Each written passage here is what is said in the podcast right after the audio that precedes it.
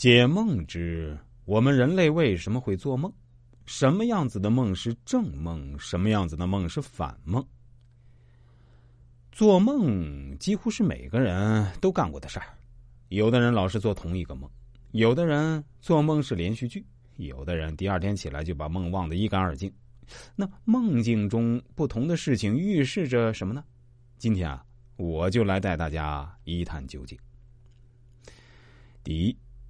为什么我老做同一个梦，反复做同一个梦，说明梦者在心理上有一个没有获得解决的问题。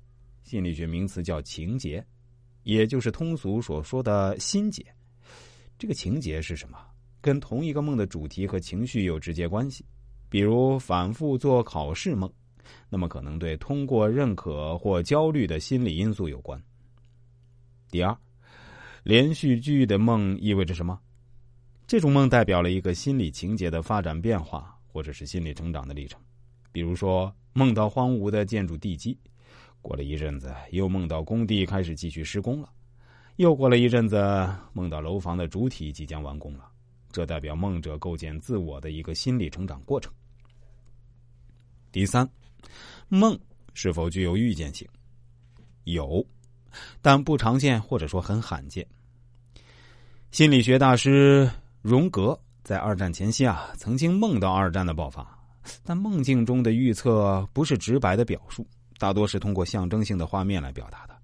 即使荣格梦到二战的爆发，梦境也是一个近似神话的场景。二战爆发后才获得解读。第四，为什么在我的梦里都是黑白色调？一般我们不会关注到梦境的颜色，除非梦境中的色彩引起了你的注意。如果是黑白色调引起了你的注意，有两种可能：一是你的心灵生活缺乏色彩；二可能是具有强迫性的心理倾向。做梦是一件很神奇的事儿。很早以前读过弗洛伊德的梦的解析，很尴尬的是 没看明白，或者说没有足够的耐心去研究明白。根据弗洛伊德的观点，梦都是满足的愿望，尝试用潜意识来解决各部分的冲突。不过，由于潜意识中的信息不受拘束，通常让人难堪。